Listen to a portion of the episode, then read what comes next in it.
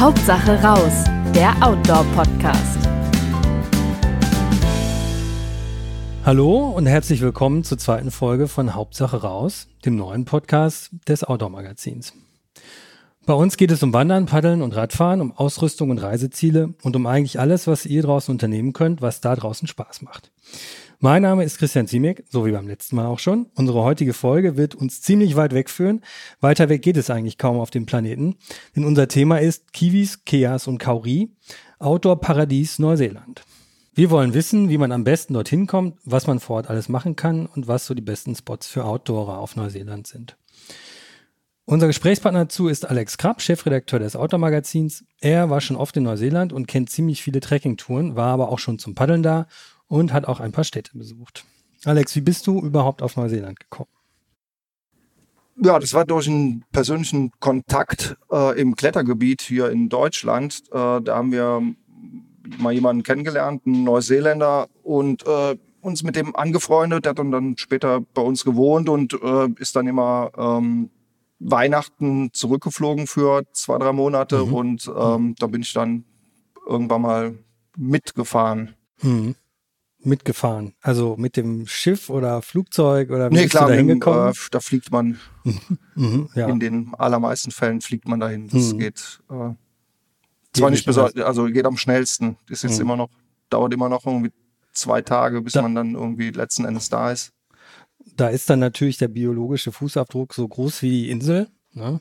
Oder Kontinent? Ja, das sind, äh, ich habe es mal nachgeguckt, irgendwie 13, so ungefähr 13 Tonnen ähm, CO2, mhm. äh, die man da ähm, ja, verursacht. Oder, Als naturliebender äh, Outdoor-Mensch. ja, klar, also das ist, ähm, das muss einem äh, klar sein. Man, mittlerweile hat man da die Möglichkeit, das auch zu kompensieren. Kostet ungefähr so mhm. 300 Euro. Ist Für natürlich den Neuseeland-Flug? Bitte? Für den Flug nach Neuseeland? Genau, und zurück, Euro. ja, mhm. genau. Ah, ja. Mhm. Oder ungefähr oder 350, je nachdem hm. wo lang man fliegt und äh, mit womit man das dann kompensiert, gibt es ja da verschiedene Anbieter. Ähm, ja klar, also wenn man jetzt äh, CO2 einsparen will, dann sollte man nicht nach Neuseeland Ziel. fliegen, beziehungsweise sich vielleicht auch zuerst mal irgendwie überlegen, ob man da überhaupt hin muss. Äh, jetzt nur mal, um da gewesen zu sein oder um gesagt zu haben, jetzt bin hm. ich mal irgendwie in Neuseeland gewesen. Hm. Weiß nicht, ob das die, die richtige Motivation ist. Da reicht auch eine Dreisat-Dokumentation, oder? Was ist denn so toll an Neuseeland? Ich meine, warum muss man das vor Ort spüren und da gewesen sein und sich das anschauen? Ist es ja, gut, so überraschend, meine, was man da vorfindet? Oder? Äh, auf der einen Seite ja, äh, klar, die äh, Natur, die äh, Flora und, und, und, Fauna, die sind natürlich, äh, ja, hört sich irgendwie wie eine Floskel an, mhm. aber sind wirklich einzigartig, gibt es nur mhm. dort. Ähm, hängt damit zusammen, dass Neuseeland so vor ja, mindestens irgendwie 80 Millionen Jahren irgendwie sich von diesem, dieser ja, aus Platte, die mit Australien irgendwie zusammen mhm. hing, äh, ge gelöst hat und seitdem da irgendwie so ein bisschen einsam mhm. im, im Südpazifik irgendwie rumdriftet und ähm, deswegen sich halt auch mhm. eine, ja, eine, eine Natur da erhalten hat, die es äh, ja, die eigentlich irgendwie schon ja, eine, eine urzeitliche Anmutung hat. Also gibt da mhm. Pflanzen, die es hier nicht gibt oder wie gesagt nur äh, sehr vereinzelt irgendwo noch in, in Südamerika oder so Steineiben, mhm. Gewächse, ähm, Scheinbuchen. Und sind viele, das sind ja so endemische Arten, sind die irgendwie von eingeschleppten, da ist ja auch einiges schon ausgerottet, ne? Ja, jetzt von den Pflanzen weniger, von mhm. den ähm, Tieren schon. Das ist, ja, da gab es eigentlich gar keine Säugetiere, bis die äh, Maori, also die ähm, jetzigen Einheimischen oder die Leute, die da mhm. gewohnt haben, als die Europäer kamen, dort gelebt haben, aber die waren ihrerseits auch erst irgendwie 300, 400 Jahre vor Ort gewesen mhm. und haben da ähm, auf der Insel, da gab's oder auf den Inseln gab's eigentlich nur Vögel als mhm. Tiere. Äh, also größere Tiere, Säugetiere gab es da gar keine. Und da sind von den Tieren oder von den Vögeln sind natürlich irgendwie ziemlich viele Arten ausgerottet worden und mhm. sind auch äh, gefährdet. Mhm. Aber wie viel, welche Wege muss man denn zurücklegen, um diese speziellen Tiere und Pflanzen äh, kennenzulernen? Weil es ist ja sehr langgestreckt und hat sich Klimazonen die Insel und oder ist es jetzt eine Insel oder ein Kontinent? Ich weiß es eigentlich gar nicht. Es gehört ja zu Australien. genau, gehört zu Australien, ist eine Insel. Das sind so. Doch eine Insel. Okay. Also wenn man von, von der Südspitze, also Bluff heißt das, an der, mhm. Südspitze der, der Südinsel bis äh, nach äh, Cape Ranga, ganz im Norden, irgendwie so eine gerade Linie zieht, sind das so 1400 Kilometer. Wo fliegt man hin? Was ist der ähm, Flughafen? Da? Kommt ein bisschen darauf an, was man machen will. Also so das gängigste und der größte Flughafen ist in Oakland. Mhm. Da gibt's ähm, auch noch ein paar Interkontinentalflüge, die auch nach äh, sicher nach Wellington gehen, die äh, politische Hauptstadt. Mhm. Die ist im Süden der Nordinsel. Mhm. Ähm, aber man fliegt nach, in der Regel nach Oakland und äh, fliegt entweder von dort dann weiter oder fährt dann mit dem äh, Auto oder äh, Mietwagen oder wie auch immer. Wenn man jetzt nur auf die Südinsel wollte, mhm. könnte man auch ähm, direkt von ja, vielleicht von Perth in Australien äh, fliegen. Mhm. Da ist man dann, da spart man sich dann quasi irgendwie so einmal das Eck nach Oakland rauf und, und wieder runter. Mhm. Und, und was findet man da? Angenommen, man sagt jetzt, ich will nur in den Süden. Was sind da für, also was sind da die besten Regionen in der Gegend? Ja, also im Süden ist, ist die Insel äh, mit den äh, Südalpen also auch der, der höchste Berg, der Mount Cook. Mhm. Ähm, und die ja, größt, oder die größten Attraktionen sind da schon eben, wie gesagt, diese Alpen, Mount Cook, aber auch ähm, das Fjordland. Mhm. Das ist so eine Küstenlinie, wie so, erinnert so ein bisschen an, an Norwegen, so diese mhm. ähm, Ausbuchtung da im, im Süden Neuseelands. Und das ist dann schon so der, so der, der Fjordland National Park, der Park mit den größten, sagen wir mal, mit zusammenhängenden Waldbeständen, mhm. die es dann da gibt und so mit der zerklüftetsten und, und wildesten Natur ganz im, im Süden auch. Also da will man, wenn man sich dann irgendwie auf die, für die Südinseln entschi entschieden hat, dann irgendwie schon hin. Also mhm. generell muss man sich überlegen, was man machen will. Wie gesagt, sind 1400 Kilometer, so kommt dann ein bisschen drauf an, wie viel, also Luftlinie, ähm, mhm. ähm, kommt dann drauf an, wie viel Zeit man hat. Ähm, man ist, man muss eigentlich zwei Tage rechnen für einen Hinflug, irgendwie Rückflug, mhm. vier Tage nochmal irgendwie einen halben Tag dann vor Ort irgendwie mhm. Anfahrt. Das heißt, man ist äh, eine Werkewoche eigentlich nur mit im Flugzeug sitzen und in irgendwelchen Schlangen stehen äh, beschäftigt. Das heißt, so in 14 Tagen ist schon ziemlich knapp. Mhm. Lohnt sich eigentlich nicht. Also lohnt sich eher ab drei Wochen. Besser drei Wochen sind vier. Mhm.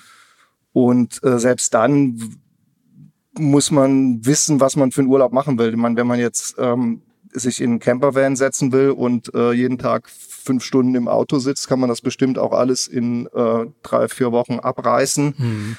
Ähm, wir sind aber hier beim Outdoor-Podcast, das heißt, äh, vielleicht hat der eine oder andere ein Interesse, auch mal irgendwie so rauszukommen oder eine äh, zwei, drei Tage oder vielleicht sogar auch länger oder eine Woche am Stück ähm, sich irgendwo zu wandern. Und dann sind ähm, und dann ist man da eigentlich viel zu knapp kalkuliert, wenn man jetzt die ganzen, wenn man jetzt beide Inseln sehen will, ähm, mhm. dann entscheidet man sich besser für eine Insel und äh, macht das dann ja vor Ort irgendwie ein bisschen intensiver und äh, lernt vielleicht nur eine Region kennen oder mhm. vielleicht auch nur einen Weg oder so. Und, hm, und die einzelnen Inseln, was, was würdest du jetzt zusammenfassend sagen? Angenommen, ich entscheide mich für eine davon. Was sind auf der einen Insel die Highlights und was auf der anderen? Weil ich glaube, die wenigsten oder wenige Leute können jetzt sagen, wir machen mal sechs Wochen Neuseeland. Das ist ja fast schon ein Sabbatical für die meisten Arbeitnehmer. Ja, ähm, also die Nordinsel, das ist ja alles umgekehrt auf der Südhalbkugel. Also mhm. der, im Norden, im neuseeländischen Norden ist es etwas, ja, tropischer kann man nicht sagen, mhm. aber schon irgendwie so subtropischer. Gibt viele, ja, riesig lange Strände, gibt irgendwie so einen Riesenstrand, 90 Mile Beach. Mhm. heißt das der ganz. Auch da, wo die Kauri-Bäume stehen? Ist genau, das genau. Norden? Das ist ah, im, äh, in Northland heißt mhm. das. Das ist äh, also nördlich von äh, Oakland. Das sind aber auch nochmal locker, ich glaube, ja, mindestens 300 Kilometer, die es dann irgendwie bis zur Nordspitze mhm. dann da geht. Das ist eher, ja, so ein sehr, im Sommer dann auch irgendwie sehr warm, wird auch nicht besonders kalt. Mhm. Im Winter, ähm, es gibt noch, du hast gerade angesprochen, diese Kauri-Wälder, äh, vereinzelt äh, diese riesigen Kauri Bäume, die mhm. sind irgendwann mal von den Engländern alle abgeholzt worden, weil die so super gerade gewachsen sind und alle für ihre Masten für die Schiffe irgendwie verwendet wurden. Ähm, da gibt's noch so ein paar Wälder. Ansonsten muss man sich da auch nichts vormachen. Das der erinnert ziemlich stark an äh, ja, England auch. Ne? Ähm, okay. Das ist ziemlich viele Weiden und äh, Grasland, mhm. durch das man dann fährt. Laufen da auch die, die Wollschafe rum für die Merino-Wolle? Ist das auch im Ja, im die stehen da auch immer überall ah, ja. in, der, okay. ja. in der Gegend rum. ähm, genau, und wenn man dann ähm, so, was so viele natürlich kennen oder was man so kennt, äh, sind die Vulkangebiete im, hm. im Zentrum der Nordinsel, mhm. äh, Tongariro. Mhm. Ähm, das ist auf jeden Fall eine Sache, wo man nicht vorbeifährt oder nicht vorbeifahren sollte, wenn man mhm. mal da in der Gegend ist. Das ist schon äh, beeindruckend. Einfach, ja, diese, diese äh, Vulkanlandschaft kann man auch irgendwie drei, vier Tage wandern, irgendwie Tongariro Circuit mhm. oder man macht irgendwie dieses Crossing, da ist man, ist eine gute Tageswanderung, wo man dann an diesen Kratern mhm. und diesen äh, Seen, diesen bunten Seen da vorbei wandert. Äh, ja, und dann gibt's noch ähm, bei Wanganui oder Fanganui, sagt man, mhm. ähm, ziemlich ausgedehntes Waldgebiet. Ähm, das sind so die, die Hauptattraktionen an der, auf der Nordinsel, wenn man jetzt, klar kann man auch noch irgendwie surfen gehen. Mhm. Äh, wobei die Frage ist, ob man da jetzt wirklich einmal um die halbe Welt fahren muss, um irgendwie surfen zu gehen, kann man Bestimmt auch. Leute, die das total gerne machen würden. Ja, klar. Also Natürlich, also. Ähm. Aber mir fällt bei, Norwe bei Neuseeland irgendwie immer freche Vögel ein, weil ein Studienkollege hat mir erzählt, der nach dem Philosophiestudium, nach dem Abschluss sich in ein Flugzeug gesetzt hat, um nach Neuseeland zu fliegen, ist aus dem Flugzeug an den Strand gegangen, eingeschlafen und am nächsten Morgen von einem Pinguin geweckt worden, der ihm in den Fuß gehackt hat. Und äh, der hat natürlich auch von Kiwis und den Keas erzählt. Sind die auch eher im Norden oder sind die über die ganze Insel verteilt oder? Genau, dann, findet man die, genau wir haben gerade so über die Nordinsel geredet, mhm. jetzt müssen wir noch ein bisschen über die Südinsel reden. Das ist auch das richtige Stichwort, Keas, also diese Bergpapageien, so ganz haben wir vielleicht schon mal im Zoo gesehen, so grüne. Die alles aus, die bei so Expeditionen immer alles auseinandernehmen, weil die so genau, die neugierig sind. sind äh, man sagt denen nach, dass die sehr intelligent mhm. sind und äh, da gibt's die äh, ja, dollsten Geschichten, von denen äh, eine ist, dass äh, mal Bergsteiger versucht haben, so, so Keas zu fangen und zu, äh, um, um die zu essen. Mhm. Und dann haben die eine, ähm, eine Schlinge gelegt und da irgendwie ein Stück Obst oder irgendwas irgendwie in die Mitte von der Schlinge gelegt. dann ist der äh, Kea gekommen, die haben die Schlinge zugezogen und ähm, da haben die den beim ersten Mal nicht mhm. erwischt. Haben die das nochmal versucht und dann hat er beim zweiten Mal die Schlinge mit dem Schnabel genommen, weggelegt und dann das Obst genommen. Also die sind schon, äh, schon eher eher schlau und eher schlau, ähm, neugierig mhm. und äh, ja, da gibt's die wildesten Geschichten irgendwie, die picken auch gerne mal so die, die, die, die Dichtung aus den Autos, so, so dieses Gummi zwischen mhm. Scheibe und Karosserie. Mhm. Ähm, da haben schon, kann man schon sein blaues Wunder erleben, wenn man mhm. mal da irgendwo an der falschen Stelle parkt. Das war jetzt Süden ein. Die sind, ein genau, Thema. also im, ja. die, die Südinsel, hm. da geht's irgendwie ziemlich hoch her dann auch, also so ähm, höhenmetermäßig, äh, das sind halt Alpen. Mhm. Und äh, diese Bergpapageien, die sind halt so ab, ja, vielleicht 700, 800 Metern Höhe leben die mhm. dort. Und wenn man jetzt so einen Weg wie zum Beispiel den Milford Track oder den äh, der Restart-Track, also diese ganzen bekannten Wege im äh, Süden, dann ähm, ja, fliegen die da rum. Und man sieht die und das Tolle ist, äh, die sind von relativ so unscheinbar, mhm. von oben und, und von, wenn man den von unten dann in die Flügel guckt, dann schimmern die so in Blau und, und äh, Rottönen, mhm. wenn die ihre Flügel gespreizt haben. Das ist schon ein Anblick.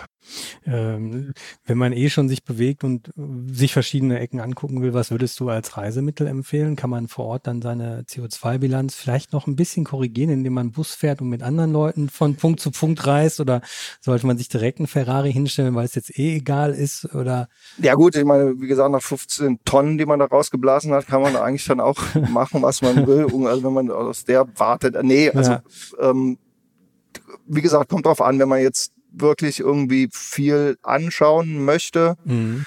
äh, kann man sicherlich einen äh, Campervan oder einen, einen, einen Mietwagen Braucht man dann nehmen. einen Geländewagen oder sind die Straßen? Nö, der kann man, nö, braucht man nicht. Ein ganz mhm. normales Auto mhm. reicht. Äh, ist halt irgendwie Linksverkehr. Vorher sollte man mal nochmal so einen Test machen im mhm. Netz, um sich nochmal irgendwie so fit zu machen mit den neuseeländischen Straßenverkehrsregeln. Da erlebt mhm. man schon auch irgendwie äh, Unterschiede und da passieren auch immer wieder Unfälle mit mhm. äh, Touristen, die dann aus einem anderen ja aus dem Rechtsfahrsystem kommen und mhm. auch äh, üble Unfälle äh, verursachen dann. Das ist schon immer irgendwie da ein Thema auch. Ähm, generell, wenn man jetzt wirklich eher wandern will, wenn man jetzt irgendwie drei Wochen dahin fährt und zwei Wochen wirklich wandern will, dann ähm, steht der Wagen ja da eigentlich nur ungenutzt irgendwo auf dem Parkplatz rum. Deswegen kann man da auch ganz gut, kommt man da sehr gut mit, mit dem Bus wie, wie ist mit dem Zelten? Kann man wild campen oder ist es sehr limitiert dort? Ähm, naja, in den Nationalparks ist das so wie hier. Das ist dann eher nicht so gern gesehen, wenn man da sich mhm. irgendwo hinsetzt. Ansonsten ist da so viel Platz, dass mhm. in der Regel auch überhaupt keiner irgendwie auf die Idee kommt, da irgendwas gegen einzuwenden, wenn man jetzt nicht gerade irgendwo auf der Schafwiese mhm. zeltet oder so. Die äh, Kiwis sind doch eigentlich sehr offen noch immer irgendwie, auch, obwohl sich da jetzt auch der Tourismus in den letzten zehn Jahren massiv verstärkt hat. Kiwis äh, sind die, die Neuseeländer, genau. Okay, ja. ja. Ähm, und es ist eher, also man wird sich eher schwer tun, einen, einen Zeltplatz oder irgendwie auch einen, einen, äh, eine Stelle zu finden, wo man mit dem Auto anhält, weil das alles tierisch zugewuchert ist, mhm. auch über weite Strecken und die Straßen, das Straßennetz da jetzt nicht, die sind, wenn sie vorhanden sind, gut. Mhm. Ähm, es gibt aber nicht so viele. Und äh, wenn dann da irgendwo, wenn man dann da 30 Kilometer nach steilen Böschungen entlang fährt und irgendwo im, im Dickicht versucht, da irgendwo einen, mhm. eine Einfahrt zu finden oder so, das ähm, kann schon auch ähm, ja, in die Abendstunden gehen. Also das ähm, stellt man sich so äh, einfach vor. Mhm. Äh, geht bestimmt auch, aber ähm, es ist halt, man muss halt schon immer, immer suchen, wo man sich dann hinstellen. Und Dickicht, wenn du jetzt sagst Dickicht, brauche ich da eine Machete, wenn ich da wandern will? Oder sind die Wanderwege eher gepflegt und äh, populär und jetzt oder gibt's da extrem versteckte Sachen, wo man sagt, das muss ich sehen, äh, stehe dann aber quasi da vom Dschungel? Gibt ähm, verschiedene Sachen. Es gibt irgendwie Wege, die sind extrem gut ausgebaut, mhm. also eigentlich fast schon für den europäischen Durchschnittswanderer zu gut. Äh, böse gesagt kann man da irgendwie so einen Rollkoffer hinterherziehen mhm. auf den Wegen. Ähm, man muss die aber in der Wildnis da auch irgendwie schon so ein bisschen breiter anlegen, weil wenn man die nicht irgendwie jeden, jedes Jahr dann da großartig ähm, erneuern will, äh, dann mhm. ja, dann da schneit's drauf, da gibt's Erosion. Also die sind schon ähm, recht massiv dann angelegt, weil dann aber auch da äh, ziemlich viele Leute unterwegs sind, also relativ viele Leute, immer noch nicht vergleichbar mit einem Weg jetzt wie ähm, Dolomitencross oder so. Mhm. Äh, aber da ist dann schon auf den großen berühmten Wegen, also die ja, das sind so die Ten Great Walks, heißen die da, also so Milford Track oder dieser Restart Track oder ähm, ja, diese großen Wege, die haben, äh, da kommen die Leute aus der ganzen Welt hin. Teilweise muss man sich dann da auch anmelden. Also ist eben nicht so wie in mhm. Alpen, dass da ah, jeder ja. hinkommt mhm. und man sich dann da äh, auf den Füßen steht, sondern ähm, Teilweise werden da nur auf jede Etappe 100 Leute oder, oder auch nur 50 Leute am Tag gelassen. Mhm. Das heißt, die sind dann entsprechend ausgebaut. Und dann gibt's natürlich Wege, die sind nur markiert, wo irgendwie so ro- rote Dreiecke im Baum hängen und man guckt dann irgendwie, wo der nächste Baum mit dem roten Dreieck ist und dazwischen klettert man über äh, Wurzeln und wartet durch Sumpf und guckt dann irgendwann auf die Uhr und hat so in einer Stunde anderthalb Kilometer oder so Mhm. Zurückgelegt. Ähm, das ist also so vom mehr oder weniger kleinen Fahrweg bis zum echt wilden Pfad ähm, alles zu haben. Kommt so ein bisschen auf, ja, kommt drauf an, was man da äh, haben will. Ja, und ausrüstungstechnisch gibt es da vielleicht auf eurer Homepage auf outdoormagazin.de Tipps, was man braucht? Oder ist es, kommt es sehr stark auf die Region an, wo man hin will? Nö, ist ja eigentlich nur normale Trekking-Ausrüstung. Mhm. Äh, Schwerpunkt ein bisschen auch auf äh, Wetterschutz Mhm. legen. Also im Fjordland, da unten, da ähm, regnet so acht Meter im Mhm. Jahr. Ui, Wir okay. müssen irgendwo herkommen. Ähm, das heißt, wenn man da ist, ist die, Von oben, die von oben die Wahrscheinlichkeit auch äh, mal gegeben, dass man auch mal zwei, drei Tage im Regen Mhm. geht. Ähm, Und im Dschungel gibt's Egel und Zecken oder? Nee, da gibt's gar, also das ist irgendwie das Angenehme. Ähm, es gibt eigentlich überhaupt keine äh, giftigen Mhm. Tiere. Also ich meines Wissens, Ja, vielleicht übersehe ich jetzt An den Kragen oder ans es, gibt, Blut wollen? es gibt eine fiese Pflanze, so eine Art Mhm. Nessel, äh, wo man sich jetzt nicht reinlegen sollte. Ist das sowas wie Poison Oak in Amerika oder so? Ja, genau, sowas Ah, ja. in der Mhm. Art. Aber letzten Endes ist da eigentlich, ähm, gibt's da überhaupt nicht, also im Gegensatz zu Australien jetzt, wo Mhm. man ja wirklich irgendwie äh, jeden Morgen da seine Stiefel ausschütteln sollte, um da irgendwie die Skorpione rauszuschütteln, Mhm. äh, gibt's da eigentlich keine, äh, keine Gefahren. Mhm. Ja. Ist ja ganz kommod, wenn man dann noch, ja. Ja, bis auf, ähm, also Gefahr ist es vielleicht nicht, aber was äh, ziemlich äh, lästig werden kann, äh, Schottland äh, Wanderer oder auch irgendwie Skandinavien-Wanderer kennen Mhm. das, irgendwie äh, Sandflies heißen Ah, die in, Sandflies. Mhm. in Neuseeland und das ist schon, so, so kleine Kriebelmücken sind das und das ist schon, die können einem schon irgendwie ein bisschen den, den Tag versauen, wenn man jetzt, Mhm. das Gute ist, die sind sehr langsam. Ich habe mal mit Mhm. einem Biologen gesprochen, die können nur so einen Meter pro Sekunde fliegen. Das heißt, äh, wenn man geht, Schrittgeschwindigkeit. Schrittgeschwindigkeit ist man eigentlich ähm, relativ sicher vor denen. Mhm. Aber wenn man, sobald man dann irgendwo anhält und Pause macht. Mhm. kann es schon sein, dass man dann irgendwie nach fünf Minuten in so einer schwarzen Wolke steht. ähm, da will man dann weiter und oder ist dann abends eben auch froh, wenn man äh, im Zelt liegt, beziehungsweise in einer, Mhm. in einer Hütte ist, die irgendwie ein gutes äh, Netz vor der Tür hat. Also die, die Oma besser zu Hause lassen. Ja, kommt drauf an, wie die Oma so drauf ist. ne? Ja, wenn sie schon, ja. ja, ich denke, das war es soweit für heute. Wenn euch unser zweiter Podcast auch gefallen hat, abonniert uns gerne, um keine der nächsten Folgen zu verpassen. Bis dahin findet ihr unser Outdoor-Magazin gedruckt am Kiosk oder weiterhin digital unter www.outdoormagazin.com. Und bis dann sage ich Hauptsache raus und auf Wiedersehen. Ciao.